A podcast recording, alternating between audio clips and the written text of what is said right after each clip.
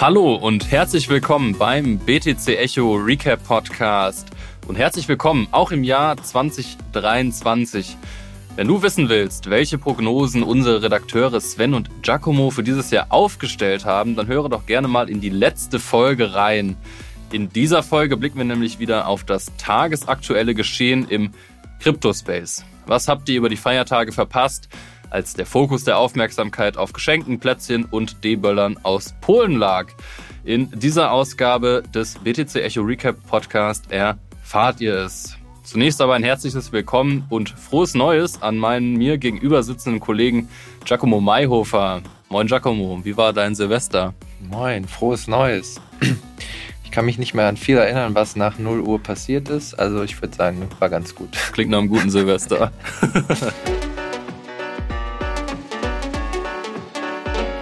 Achtung, dieser Podcast stellt keine Anlageberatung dar. Alle Aussagen dienen lediglich der Information und spiegeln die persönlichen Meinungen unserer Redakteurinnen und Redakteure wider.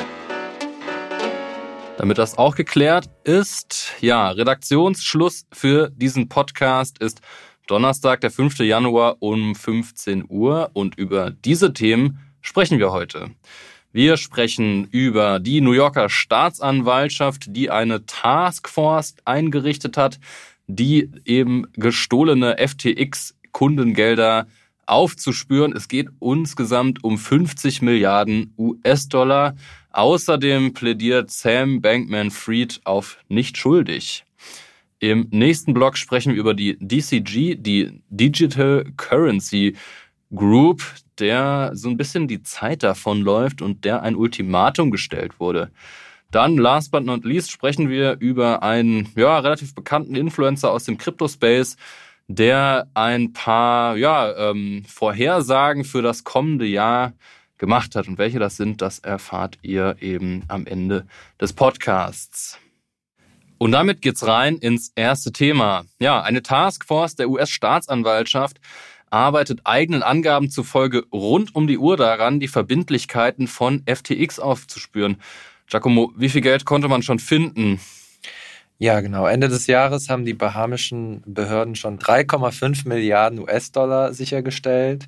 Ähm, zusätzlich haben US-Behörden äh, rund eine Milliarde US-Dollar äh, in verschiedenen Banken gefunden, davon 700 Millionen in Bar. In Bar, in Cash. In Cash. Im guten alten Cash, ja. Oh, hat, man mal, hat man mal so rumliegen. Klingt seriös. Hat SBF scheinbar vergessen, dass es da noch Kann lag. Passieren. Ähm, genau, und die sind jetzt gerade so hinterher, weil die so ein bisschen Angst haben, dass das Geld verloren geht. Es gab nach der Pleite schon einen Hack äh, wo Geld verschwunden ist. Aber natürlich hat man auch Angst, dass das Geld irgendwo anders geparkt wird. Es gibt Gerüchte, dass Sam Bankman-Fried schon 1,5 Millionen bewegt hat und dass irgendein Unbekannter Alameda Coins bewegt und so. Und die wollen das natürlich alles zusammenkratzen, bevor noch mehr verloren geht. Ja. Ja, reicht das denn insgesamt, um äh, die Gläubiger, unter anderem, wie ich gerade erfahren habe, du selbst, diese eben zu entschädigen? Also mich könnte man durchaus entschädigen. Ich hatte 500 Euro auf äh, FTX in Algorand, was jetzt wahrscheinlich noch so 100 Euro wert ist. Mein Beileid. Ja, passiert, ne? Meine Mutter hatte mich gewarnt. Tu es nicht, Junge. Ja, hat recht behalten. Hat, hat sie recht behalten. Ähm, und besser wär's, ne? Ja, warten wir noch mal fünf Jahre ab. Aber äh, insgesamt stehen, glaube ich, Forderungen, also an, allein an die Top 50 Gläubiger von drei Milliarden und ähm, die ganze Summe wird geschätzt auf 30 bis 50 Milliarden. Da fehlen also noch, fehlt noch ein bisschen was. Ja, mal gespannt, ob die wieder auftauchen. Hm. Ja, es soll ja auch im Oktober einen Prozess geben gegen die Verantwortlichen. Da werden ja drei Personen vor allem genannt. Ähm, ja, SBF natürlich, dann Carolyn Ellison und der Co-Founder von FTX. Und interessanterweise ähm, haben die alle so ein bisschen scheinbar eine unterschiedliche Auffassung ihrer Verantwortung von den Geschehnissen. Während zum Beispiel Carolyn Ellison, die ja früher CEO von Alameda Research war, also dieser Firma, die eben diese unlauteren Geschäfte mit der Tochter oder der Schwesterfirma FTX gemacht haben soll, mutmaßlich, man weiß es ja noch nicht genau, ähm, die hat sich ja wohl als schuldig bekannt. Hat äh, FTX-Gründer SBF das auch gemacht? Die Antwort ist nein. Ähm, Sam Bankman-Fried plädiert eben auf nicht schuldig und ähm, ja wahrscheinlich auf Anraten seines Anwalts. Man weiß es nicht genau, aber ihm drohen ja bis zu 115 Jahre Gefängnis. Ja, ähm, springen wir von einem Skandalunternehmen zum nächsten. Ähm, die Schlagzeilen reißen auch um die sogenannte Digital Currency Group nicht ab. Giacomo, das ist ja so ein Konzern, unter dessen Dach verschiedene Unternehmen sind, unter anderem auch Grayscale, die ja den größten Bitcoin Trust haben. Was, um was für eine Art von Ultimatum handelt es sich da jetzt? Genau, also die Digital Currency Group ist sozusagen eines der größten Krypto-Konglomerate. Grayscale hast du schon genannt. Genesis gehört auch dazu, einer der Top-Crypto-Broker. Ähm, die Assets, die äh, die DCG verwaltet, wurden 2021 auf 50 Milliarden geschätzt. Das dürfte jetzt bedeutend weniger sein. Ähm, der Knackpunkt ist, dass seit Wochen ähm, bekannt ist, dass die DCG verschiedenen Gläubigern insgesamt 2 Milliarden US-Dollar schuldet, darunter 260 an Bitfavo, eine, die niederländische Kryptobörse Nummer 1. Ich habe noch nie gehört, ehrlich gesagt. Ich habe die mal interviewt. Ja? sympathische ja. Jungs. Ja, ja, genau. Äh, 900 Millionen an die US-Kryptobörse Gemini, die von den sehr bekannten Promi-Brüdern, Zwillingen, äh, Winkelvoss. Winkelvoss. Die ersten Kryptomilliardäre, ob sie es jetzt noch sind, weiß man nicht so Die ja genau. angeblich auch Facebook erfunden haben mm. und so. Mhm. Es gibt sogar einen Film über die mit. Ja, ich erinnere äh, mich. Ja. Äh, den schulden die 900 Millionen US-Dollar und ihre eigene Tochterfirma Genesis äh, sollen sie auch 550 Millionen schulden. Und äh, da ist immer wieder im Raum, okay, ist die DCG sozusagen insolvent vielleicht? Ähm, brodelt die Gerüchteküche schon lange. Es wäre ein absoluter Super-GAU, wenn das so wäre. Wahrscheinlich sogar schlimmer als FTX. Da gab es Spekulationen vor Wochen, dass die äh, DCG schon ähm, massiv ähm, Coins aus ihrem Portfolio abverkauft hätte. Warum? Weiß man nicht genau. Es ist äh, nur auffällig gewesen, dass diese Coins äh, im Vergleich zu den anderen besonders stark gefallen waren. Bitfavo, die Kryptobörse aus den Niederlanden, hat dann irgendwie letzte Woche gesagt, äh, ja, die geben uns unser Geld nicht zurück, sozusagen. Ähm, und äh, es scheint Liquiditätsprobleme bei denen zu geben. Und jetzt hat es richtig geknallt, und zwar Tyler Winklevoss von Gemini, der US-Kryptobörse, den sie fast eine Milliarde schulden, hat ein Ultimatum gestellt an den Chef der DCG und gesagt, wir wollen unsere Milliarde in einer Woche zurückhaben. Was sonst passiert, hat er nicht gesagt. Vielleicht nix, vielleicht geht nächste Woche die Welt unter, wir wissen es nicht. Mhm. Ähm, aber er hat auch ähm, DCG böswillige Hinhaltetaktiken, Kamikaze-Trades und gierige Aktienrückkäufe vorgeworfen, ohne jetzt konkreter zu werden. Ähm, gleichzeitig ist auch wohl eine Sammelklage in Vorbereitung. Ähm, in, dort wird behauptet, dass Genesis, der Tochterkonzern, äh, mit Scheintransaktionen die Insolvenz, die seines Mutterkonzerns vertuscht haben soll, also dass die DCG eigentlich schon insolvent ist und das alles nur versucht unter den Teppich zu kehren. Äh, dann hat sich auch noch der 3AC-Gründer zu Wort gemeldet auf Twitter, unser aller Liebling. Ähm, vertrauensvolle Quelle. Ja, vertrauensvolle Quelle, ja. Genau, äh, das muss man immer mit Vorsicht genießen, was, was der sagt, aber er hat dann nochmal hinterhergeschossen und gesagt, dass DCG, FTX und Genesis sich damals verschworen hätten, um Terra Luna zu Fall zu bringen, das 50 mm. Milliarden äh, Stablecoin-Netzwerk, was sozusagen die Kryptokrise ausgelöst hat und hätten sich dabei selber die Finger verbrannt. Ähm, der Chef von DCG, Barry Silbert, hat natürlich alles dementiert, was er auch anders sagen, ähm, und hat dann aber behauptet, dass er Germany, ähm, die ihre 900 Millionen haben wollen, bereits am 29. Dezember einen Vorschlag zur Rückzahlung vorgelegt hätte. Ähm, also irgendjemand von denen muss ganz offensichtlich lügen. Mhm. Äh, was da jetzt genau abgeht, ist von außen schwer zu beurteilen, aber es sieht auf jeden Fall nicht gut aus. Das ist interessant. 2023 startet eigentlich genauso wie 2022 zu Ende gegangen ist. Also keine Besserung in Sicht. Irgendwie Also man gewinnt den Eindruck, dass alle allen irgendwie Geld schulden und es geht immer mindestens um dreistellige Millionensummen, wenn nicht Milliardensummen und man fragt sich wirklich, was die da eigentlich gemacht haben. Also es ist ja schon mhm. erstaunlich. Ja, und die sich alle auch gegenseitig irgendwelche Verschwörungen vorwerfen und du hast versucht, sozusagen mich äh, zu Fall zu bringen, du hast versucht, mich zu Fall, also es, ja, es wirkt wie so ein Haifischbecken, ne? Mhm. Wo die sich jetzt gegenseitig zerfleischen und für die Branche ist das, glaube ich, nicht gut.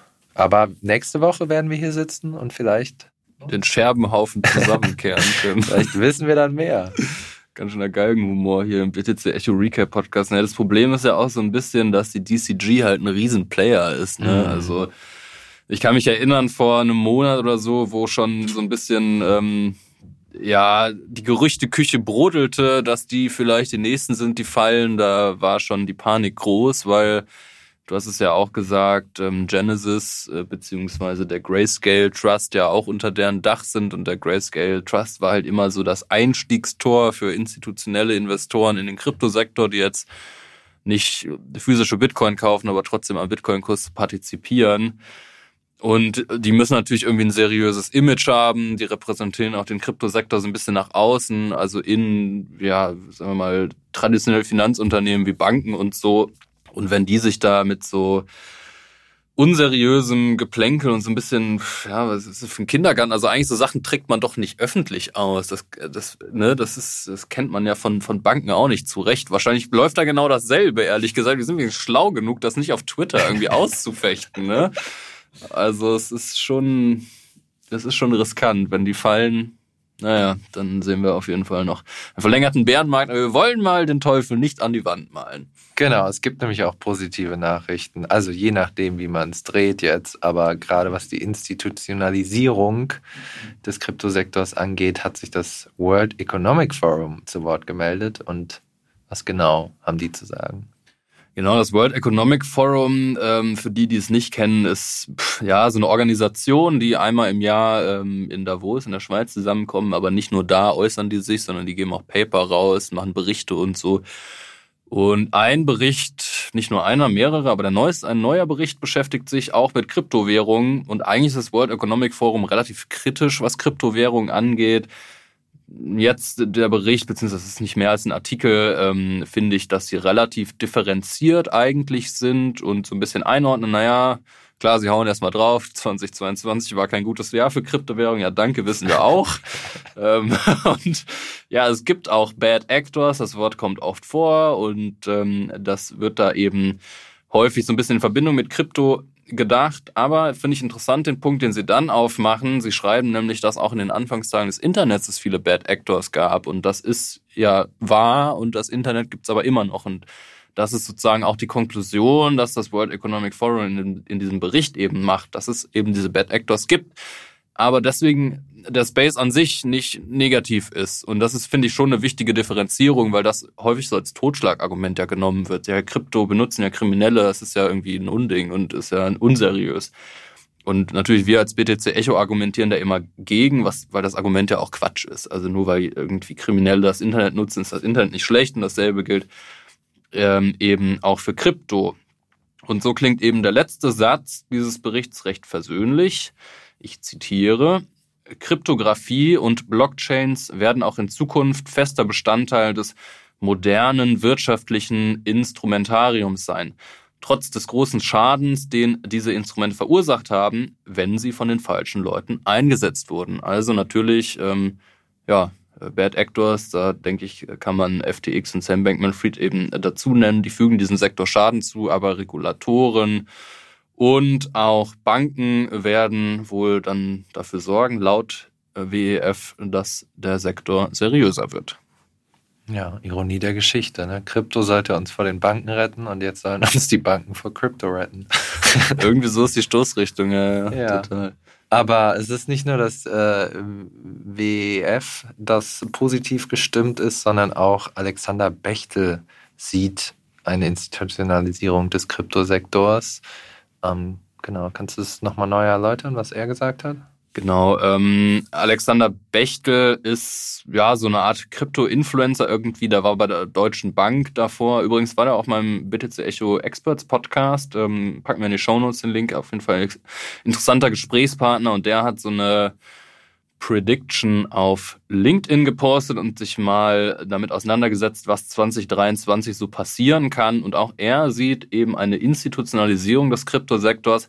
Er selbst nennt das Wall Streetification des Kryptosektors. Und meine erste Intuition war, naja, das wollen wir eigentlich, wollen wir eigentlich nicht. Wollen wir die Wall Street abschalten, oder? Ja, ich hatte ganz kurz so einen Schauer auf meiner Haut. Das klingt gar nicht gut. Weil du das Wort nicht magst oder das ähm, die Vorstellung, die Vorstellung mag, ja. ja.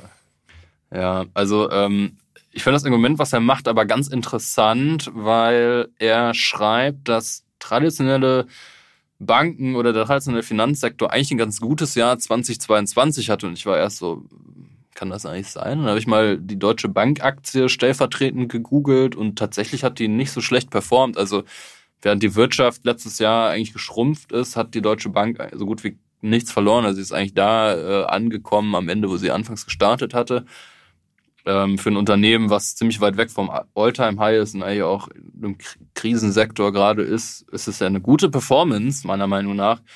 Und wenn man das zum Beispiel mit Coinbase vergleicht, auch ein börsengehandeltes Kryptounternehmen, ähm, da sieht es eben gar nicht gut aus. Sie haben Stand jetzt äh, 80 Prozent ihres Wertes in einem Jahr verloren. Wir haben kurz vor der Sendung nochmal geschaut. Ähm, die Marktkapitalisierung liegt jetzt bei 7 Milliarden US-Dollar. Das ist wirklich nicht mehr viel. Und Coinbase ist ja auch eine der größten Börsen sogar des Kryptosektors. Und ähm, ja, Alexander Bechtel hat so die These aufgemacht, dass es sein kann, dass jetzt mutige, traditionelle äh, Finanzunternehmen eben zugreifen und so Unternehmen wie Coinbase eventuell kaufen. Ob das jetzt irgendwie die Deutsche Bank ist, die Coinbase kauft, I don't know, ich glaub's nicht, aber natürlich ist die These nicht zu weit hergeholt, dass also jetzt die, ähm, weil jetzt ist günstig und ähm, also ne und dann kann man natürlich sich für den nächsten Bullenmarkt sagen schon mal großen Player einverleiben oder wie siehst du das? Nee, genau, das habe ich auch vor. Ja. ich wollte auch Coinbase kaufen, aber ich fange vielleicht erstmal mit ein paar Coins auf Coinbase an. Nee, aber klar, das macht halt Sinn. Das ist ähm, das ist jetzt kein sehr überraschendes Narrativ. Ähm, wenn die Deutsche Bank wirklich Coinbase kaufen würde, würde ich wahrscheinlich lachen vom Stuhl fallen. Aber ja, äh, BlackRock kann ich mir gut vorstellen, Stimmt, dass die loslegen. Ja. Oder halt Goldman Sachs. Ähm, ich habe mal so einen Bericht gelesen, das fand ich auch ganz spannend. Da ging es darum, dass die ganzen jungen äh, Leute aus dem Finanzsektor einfach in Scharen ähm, diese alten Institutionen verlassen, um in Krypto zu arbeiten. Da ging es, glaube ich, mm, da ging es um, ja. Ja. da ging es um viele Leute, die von, von Goldman Sachs und so zu Uniswap, dieser dezentralen Börse, gewechselt sind, auch hochrangige, mm. und dass die da schon sehr unter Druck stehen und ähm, Konkurrenz sehen und ähm, ja, BlackRock hat zum Beispiel auch gesagt, dass sie auf jeden Fall äh, der, die Technologie für sehr wichtig halten und äh, die nächste Anlagegeneration werden tokenisierte Wertpapiere sein. Und ähm, ich denke, die, die warten da jetzt schon an den Rändern und schauen sich an, okay, wo schlagen wir jetzt und wo nicht. Mhm.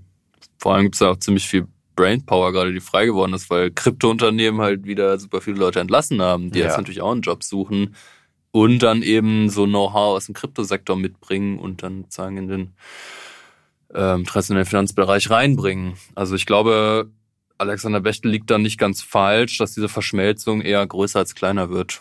Glaube ich, kann man so abschließend sagen. Ja, äh, lieber Giacomo, es hat mir wie immer Spaß gemacht, mit dir diese verrückte Welt der Kryptowährung einzuordnen. Und eines ist sicher, auch 2023 wird es im Kryptosektor nicht langweilig werden. Und natürlich bleiben wir von BTC Echo wie immer nah dran und geben unser Bestes, diese undurchsichtige Kryptowelt etwas verstehbarer zu machen, damit euch das Investieren in Kryptowährungen leichter von der Hand geht. Falls euch diese Folge gefallen hat, gebt uns doch bitte eine gute Bewertung in der Podcast-App eures Vertrauens und wir hören uns wie immer nächste Woche Freitag. Und damit Tschüss und auf Wiedersehen aus dem BTC Echo Podcast Studio.